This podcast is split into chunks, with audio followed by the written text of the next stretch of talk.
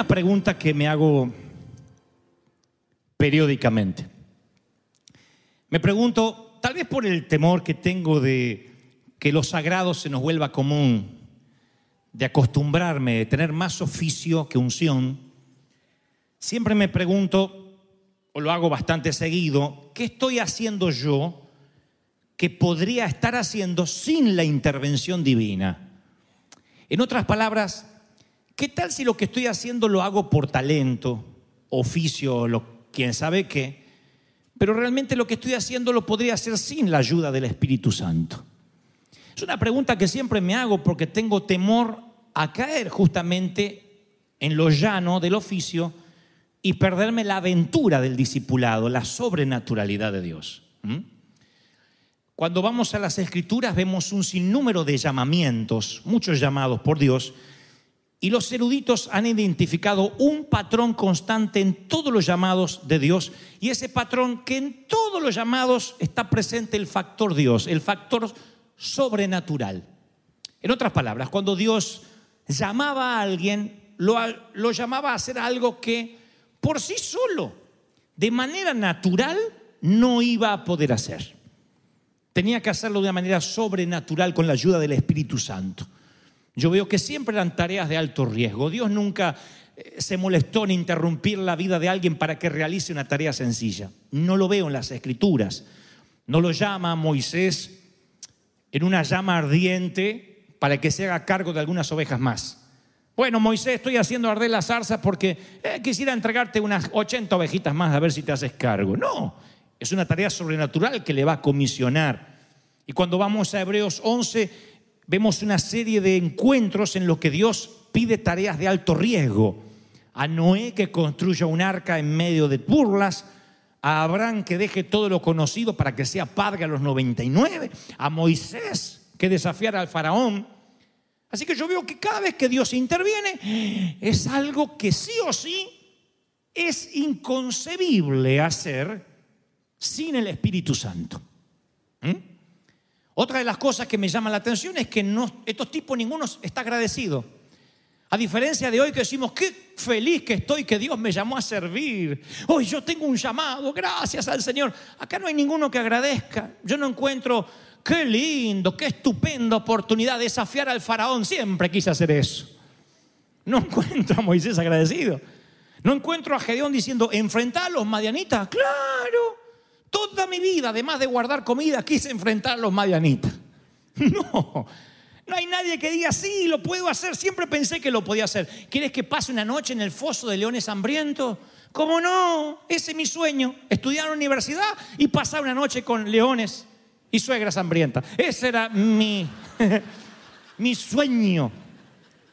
Entrar en un horno en llamas, ¿cómo no? Casarme con una muchacha embarazada que aparte es virgen. Yo, Señor. Me parece una idea estupenda. A mis amigos les va a encantar que me casé con una virgen embarazada. No encuentro uno en las escrituras que dijera gracias, porque eran tareas que llenaba de temor, de desafío. Y si hace mucho que en tu vida no hay desafío, no hay temor por emprender algo que Dios te está mandando a hacer, que esté por encima de tu capacidad, yo creo que lo más probable es que estés durmiendo en una silla. Lo más probable es que la vida se te está pasando porque no te estás enfrentando a nada de los cuales necesitas una sobrenaturalidad.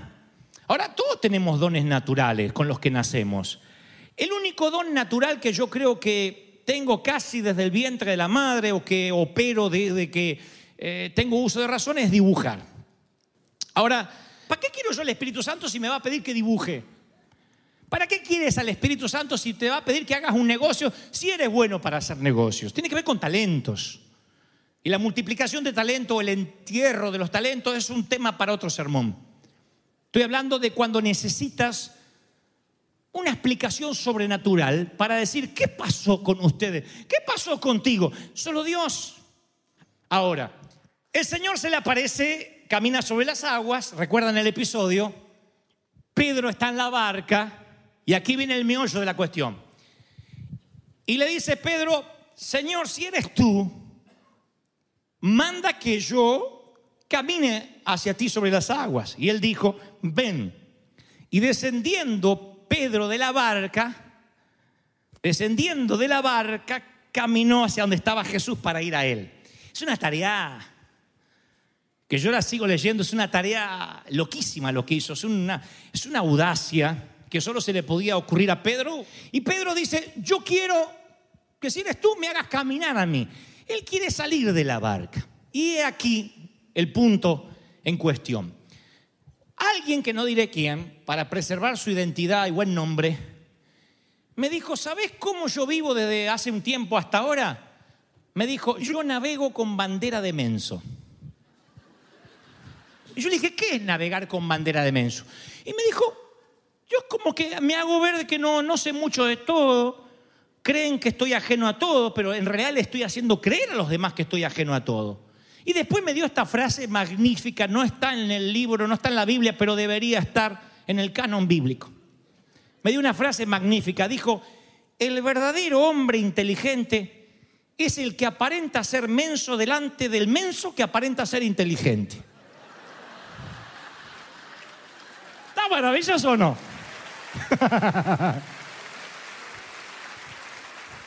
Lo diré otra vez para los que anotan el sermón. El verdadero hombre inteligente es el que aparenta ser menso delante del menso que aparenta ser inteligente. O sea, navegar con bandera de menso es como decía mi mamá, me hago la tonta para pasarla bien. No sé si la filosofía resulta, a esta persona le resultó, pero yo empecé a pensar, es cierto, si la vida fuera una barca, todos navegamos con cierta bandera, todos. Hay una bandera que nos define. Aunque nos llamamos hijos de Dios y cristianos, siempre hay una banderita ahí que nos define, que determina quiénes somos, porque en la armada la bandera identifica la embarcación. Si eres barco pirata, si eres barco británico, si eres barco de pesca, barco de pasajeros, barco, no sé, lo que sea, español, barco argentino, barco chapín. Entonces, yo creo que la bandera es lo que representa de alguna forma nuestra identidad y nos da seguridad de quiénes somos, es lo que nos hace sentir cómodo, pero a veces es cualquier cosa que te aleja de la audacia, de la oportunidad que tuvo Pedro de bajar de la barca y servir. ¿Cuál es tu bandera? Vamos a hacer un ejercicio práctico. ¿Cuál es tu bandera? Bueno, tu temor te lo dirá. Si piensas en algo que te daría terror dejarlo atrás, y caminar en fe dejando eso que te da seguridad, ese puede, esa puede que sea tu bandera. Para un hombre de 60 años, quizás su bandera con la que navega es que en la mitad de su vida Dios lo llamó a servir y él dijo que no. Y ahora está lleno de temor, con una vida corroída, con la sensación de haber perdido la única oportunidad que Dios lo llamó. Para otros su bandera son sus padres y el deseo de complacerlos. Y aunque nunca los complace, en vez de vivir mirando hacia adelante, vive siempre mirando hacia atrás, nunca puede emprender su propia vida. Para una mujer la bandera con la que navega puede ser sentirse atrapada en un matrimonio abusivo. Un hombre que la abusa en todos los sentidos, la ultraja verbal, psicológica y anímicamente y ella dice, no, yo no me voy a bajar de esa barca porque me quedo sin dignidad, sola con mis hijos, ¿qué voy a hacer? Y elige el abuso de una bandera que flamea encima de ella, que dice subestimación, frustración. Y así va por la vida, es lo que de alguna forma lo identifica. Otra su bandera es su secreto. Y están adictos a la pornografía y esa es su bandera. Le da terror confesarlo. No es algo que le haya costado su empleo, su matrimonio, pero su, su bandera lo está matando y, y él sabe que tarde o temprano eso saldrá a la luz. Y para otros la bandera es el pseudo éxito, como el joven rico que no tenía una barca, sino tenía un yate. Y el Señor le dijo, vende todo lo que tienes y dáselo a los pobres. Y él dijo, no. Me pregunto si ese joven cuando llegó a los años altos miró su cuenta bancaria y se recordó que pudo haber sido uno de los que siguió a Jesús.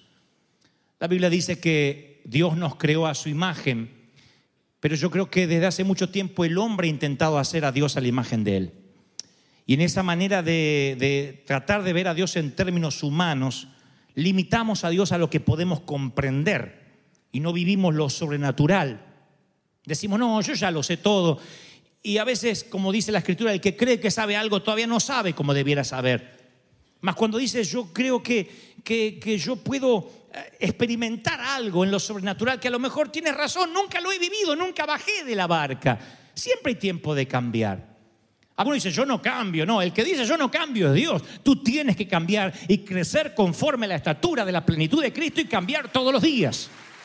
Así que yo estoy contento de cambiar. Y cada vez que Dios interviene en la vida de alguien, yo veo que es contra todo lo racional. Hay una palabra, una, una eh, oración que me encanta, que la usa Pablo en la carta a Romanos, dice, contra toda esperanza. Cuando queda embarazada Sara, porque una mujer de 90, de 90 años no puede tener bebés. Es anatómica, biológica y ginecológicamente imposible que una mujer de 90 años y menopáusica esté embarazada. Y Pablo dice, contra toda esperanza, no contra la fe. ¿Vieron que dice la esperanza lo último que se pierde? Dicen los solteros. Bueno, contra toda esperanza, Abraham creyó y esperó. Y escuchen esto, y llegó a ser padre de muchas naciones y le fue dicho, así será tu descendencia. Su fe no flaqueó, aunque reconocía que su cuerpo estaba como muerto. Acá a algunos se les escapa lo que quiere decir el apóstol. A ver si entienden adulto, el que tiene oídos oiga. No estaba muerto él.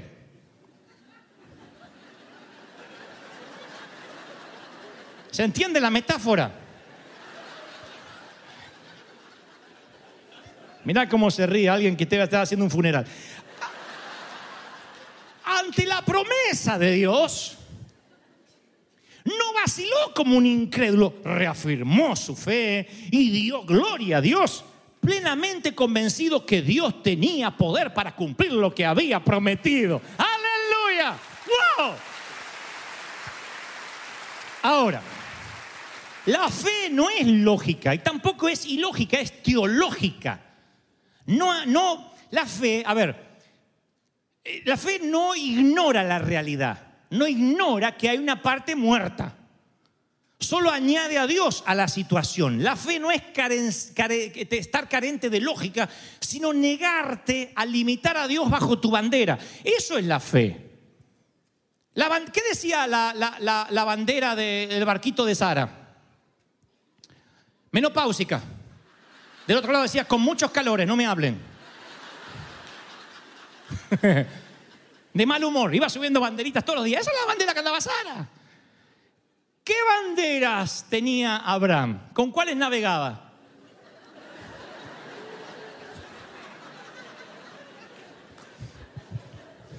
Libre en vuestra imaginación y pongan un nombre al barco pirata de Abraham. ¿Qué decía? ¿Qué decía ahí arriba?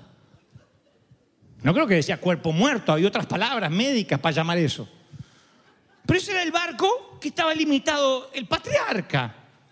Y un día Cristo, el Señor, se le para encima del agua y lo llama a vivir una sobrenaturalidad que es contra todo pronóstico y diagnóstico. Entonces yo pregunto, ¿bajo qué bandera navegas tú hoy? ¿Qué promesa has llegado a pensar que nunca se va a cumplir? En otras palabras, ¿cuáles son los razonamientos que te tienen enclaustrado a bordo de una barca con una banderita que dice no puedo? ¿Quién fue el que te metió esa bandera? Dios dice, no, dejas, no dejes que te defina ninguna bandera. Yo soy el que te llama fuera de la barca a vivir cosas sobrenaturales. Ahora, puedes que diga algo como, bueno, yo estoy muy viejo porque soy muy grande.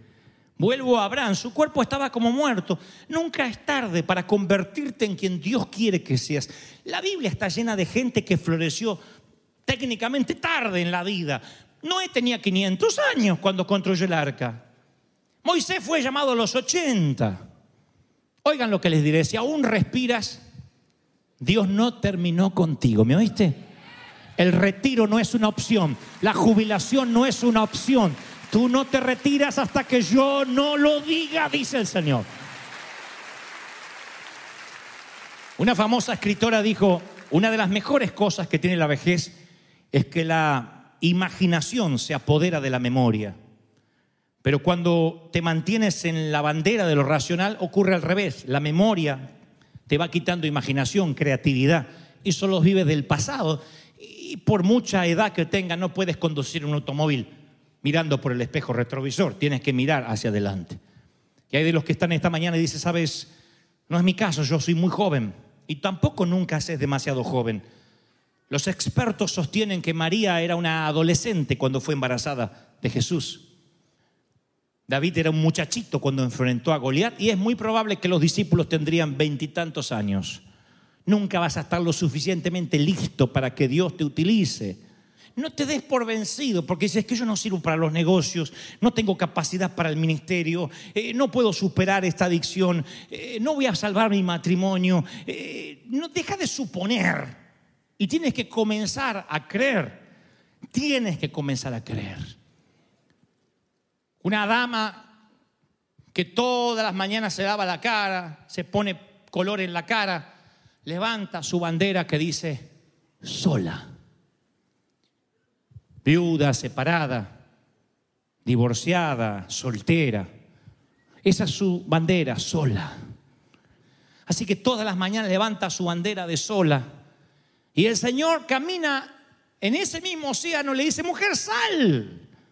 Atrévete a creer de que no vas a terminar así. Pero ella está en una jurisdicción que no se atreve a dejar, que es la que conoce y que de alguna cierta manera patética le da comodidad. Está cómoda con lo que conoce. Como aquel que no se quiere mover de una iglesia muerta, eh, ella no quiere moverse de una soledad que por lo menos le es familiar a esta altura de la vida. Sara navega con la bandera de estéril. Yo quisiera decirte que cuando Dios te da una promesa la cumple en un minuto o en un servicio, pero tardó 25 años con el patriarca. Le habló a los 75 y Isaac nació cuando tenía 100. Esos, señoras y señores, son 300 meses, 1300 semanas, 9215 días. Una eternidad. Para un estigma como el ser estéril. Una eternidad. Yo pienso que el sonido de la risa de otros niños a Sara le partiría en el alma. Imaginen lo que siente una persona que se siente frustrada por la soledad, por una muerte, por una enfermedad, por convivir con sueros intravenosos, convivir con, con insulina, convivir con una silla de ruedas, con prótesis, con alguien que tenga que llevarte al baño a orinar. Y tú sientes que un poquitito de tu dignidad se te fue con esa enfermedad. Te acostumbraste a vivir así. El tema no es acostumbrarse, el tema es anestesiarse, creer que vas a vivir así siempre, levantar la bandera de inválido. Inválidos no son los confinados a una silla de ruedas. Inválidos también son los que tienen dolor en el alma, los que tienen el corazón destrozado y son cojos de los sentimientos, paralíticos para amar, para dar. Y no te estoy culpando. Estoy diciendo que te entiendo el dolor, que me mancomuno con lo que sientes. Lo que no te puedo permitir como hombre de Dios es que navegues con esa bandera. La bandera de doy lástima, ténganme pena. Denme muchos abrazos porque si no me dan cariño, me vengo abajo y me deprimo. Esa no es una manera digna de vivir la vida por mucho que te haya golpeado. No puedes levantar una bandera de estéril o de cuerpo muerto y andar así por la vida, porque cuando consideres que algo en ti se murió, una parte de tu cuerpo o una parte de tus sueños o el sueño entero, vas a escuchar al Señor diciendo, vamos, baja de la barca y experimenta una vida sobrenatural. Alguien tiene que decir, yo quiero escucharlo al Señor. Y el Señor va a reír último. Por eso le puso Isaac que significa risas, al hijo de Sara y Abraham. Porque el Señor ríe último y, hay, gente aquí que ha perdido la risa, que no se carcajea, que no se ríe hasta que le duele la panza hace años. ¿Cuánto hace que no te ríes así? Yo tenía un tío desdentado que se reía así, le faltaba todo el piano delante. Era un tío vidente. Dos dientes tenía acá adelante así. Y no, de verdad.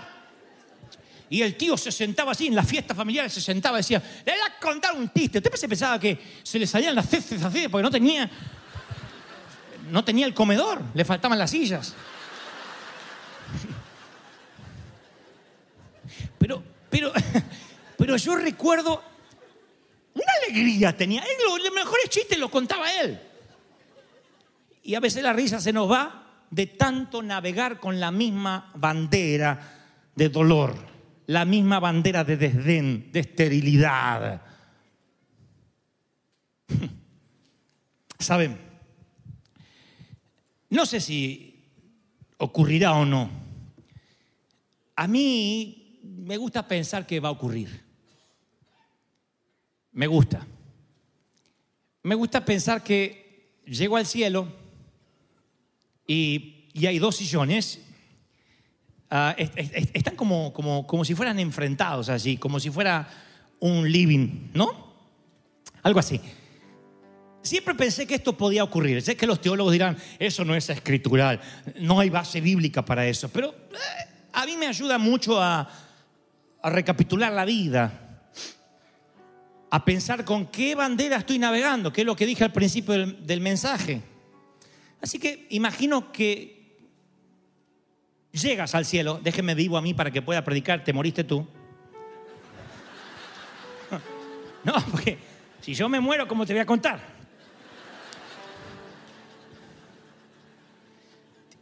Te sientas en una, en una silla como esta, así, y acá lo tienes al Señor. Enfrente un vídeo, ahí, ahí, ahí ustedes no lo ven, pero hay una pantalla, un plasma y, pasan una película con tu nombre. Es la primera vez que protagonizas un film. El film se llama Lo que pudo haber sido sí. Tres puntos suspensivos. Lo que pudo haber sido tu vida sí. Y ahí están todas las bajadas de la barca que no hiciste. Son como finales alternativos. Cosas que no te ocurrieron, pero que el Señor quería que te ocurrieran si tomabas ciertas decisiones. Y ahí está. Primer capítulo. Lo que pudo haber sido tu vida si le confiabas tus finanzas a Dios. Y te muestra una vida de prosperidad, de, por lo menos de no escasez, de no miseria, no andar especulando con los créditos, con los pagos mínimos, con las tarjetas. Pudiste haber tenido una vida de tanta paz. Y luego lo que pudo haber sido si le hablabas a esa mujer y te casabas con ella si le decías que sí a Él?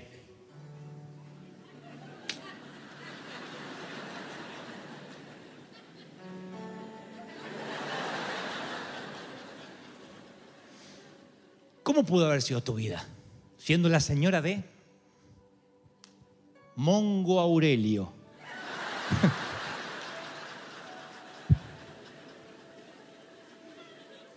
¿Cómo pudo haber sido tu vida si te atrevías a bajar de la barca y accedías a ese llamado, en vez de quedarte haciendo un culto en derredor de la zarza, corrías a decirle sí al Señor, aunque te estabas muerto de miedo.